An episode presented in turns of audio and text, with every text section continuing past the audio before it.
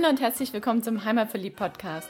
Der Podcast mit den besonderen Tipps für dein Wochenende in Stuttgart, in der Umgebung und auf der Schwäbischen Alb. Hier findest du das Passende zum Abschalten, Kraft tanken, Spaß haben, für Bewegung und Entspannung und Tipps und Tricks, was du alles dafür brauchst.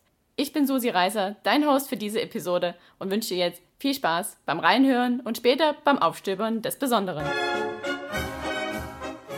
In der Podcast-Episode 182 vom Heimatverliebt-Podcast habe ich einen Wochenendtipp für dich. Also was ganz Aktuelles. Und zwar geht es um eine unserer Lieblingsmessen. Und das ist die Schön und Gut in Münsingen. Die startet morgen, also am 29. Oktober und geht bis Montag bis zum 1. November, findet im Albgut, also im alten Lager in Münsingen statt und findet nun nach einem Jahr Pause endlich wieder statt. Wir freuen uns total, auch wenn es diesmal ein bisschen anders sein wird, als wir es vom letzten Mal kennen. Es werden etwas weniger Aussteller da sein. Es wird dafür mehr Platz geben. Es war schon ganz schön eng mit all den Menschen. Es wird leider keine Tiere geben, aber dafür haben wir auch mehr Platz.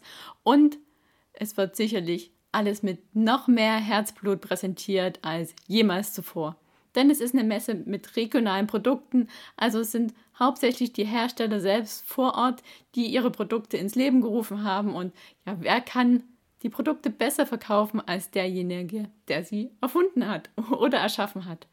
Und ein kleines Highlight noch vorab.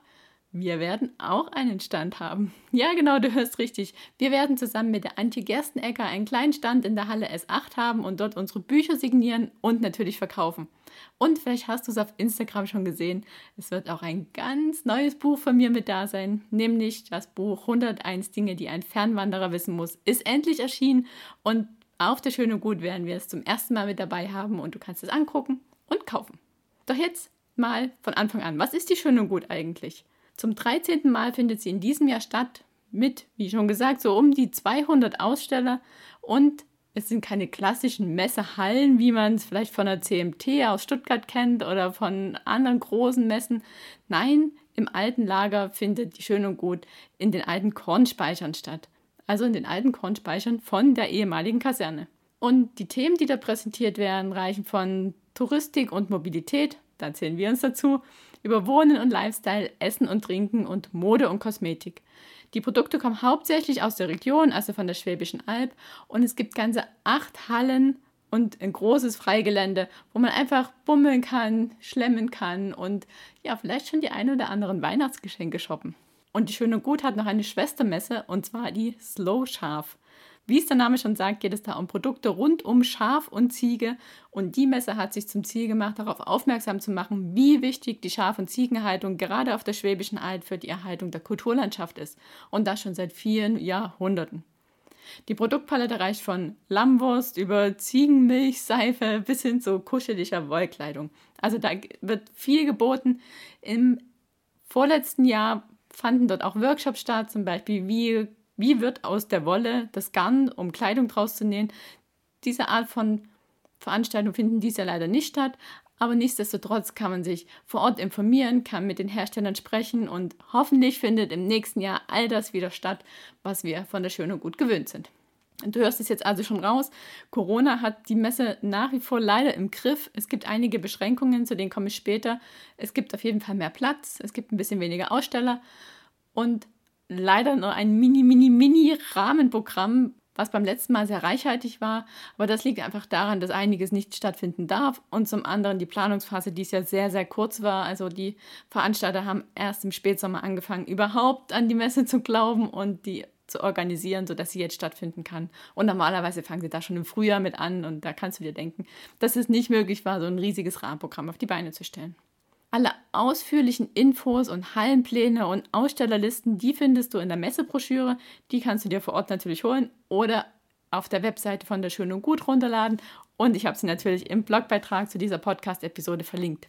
Um dir schon mal einen kleinen Vorgeschmack zu geben, wer denn die Aussteller sein werden, habe ich mir ein paar rausgepickt und ich sage jetzt schon mal sorry an alle, die ich jetzt nicht nenne. Ich habe einfach ein paar so genommen, die mir auf den ersten Blick ins Auge gesprungen sind und die wir kennen. So einfach ist es. Also zum einen ist da zum Beispiel wieder der Wildbretschütz mit Wildspezialitäten aus Hechingen. Also an alle Nicht-Vegetarier eine sehr gute Adresse, wenn man gute Wildwurst oder Wildburger essen möchte. Dann zum Thema Wollkleidung. Flomax ist wieder vor Ort mit ihrer Altmerino-Kollektion aus regionaler Schafwolle. Und es gibt wieder die Wacholderbrillen aus Münzingen. Nürtingen ist neben mir auch noch mit am Start mit dem Unartig-Artig Dekoladen. Dann das Lagerhaus aus Gomerdingen mit Naturseife und Wellnessprodukten. Die Rose Biomanufaktur aus Haihingen mit ihren veganen Biosuppen und Fertiggerichten. Dann das Magazin Alblust. Die Weingärtner aus Esslingen sind mit vor Ort. Und wenn wir gerade bei den Getränken sind, ist natürlich auch dieses Zwiefelder Klosterbräu zu nennen. Bottenscheinreisen wird mit vor Ort sein, mit dem wir ja letztes Jahr auf einer Busreise unterwegs waren. Zollern Alptourismus, Mythos Schwäbische Alb, die Münzinger Touristiker und auch, wenn du Lust hast, dir mein E-Bike auszuleihen, E-Bikes Tübingen aus Dusslingen. Das sind jetzt nur ein paar neben uns, die da auch in der Stand haben. Also es gibt noch wesentlich, wesentlich mehr und es lohnt sich auf jeden Fall vorbeizukommen. Ich habe schon gesagt, das Rahmenprogramm wird dieses Jahr sehr minimalistisch ausfallen, aber dennoch gibt es zwei Highlights und die sollen hier genannt werden. Also eigentlich gibt es drei Highlights. Ein Highlight ist natürlich, dass wir unseren eigenen Stand haben, aber die anderen beiden offiziell kommunizierten Highlights sind, dass Genuss im Süden am Freitagabend um 17 Uhr den Kikeriki Award verleihen wird und der geht an einen Erzeuger von qualitativ und geschmacklich hochwertigen Speisen und Getränken aus der Region Alb, Allgäu, Schwarzwald, Bodensee und Oberschwaben da hat eine Jury schon im Vorfeld ihre Geschmacksknospen beglückt und hat die Gewinner ausgewählt, die dann an diesem Abend bekannt gegeben werden. Und warum macht man das? Ziel dieses Labels ist, die kulinarische Vielfalt der Region zu fördern, starke Produkte bekannt zu machen und Verbraucher über besondere Köstlichkeiten aus der Region zu informieren. Also eine super Sache. Kommt da gern vorbei um 17 Uhr, um zu gucken, wer dieses Jahr den Kikeriki Award bekommt.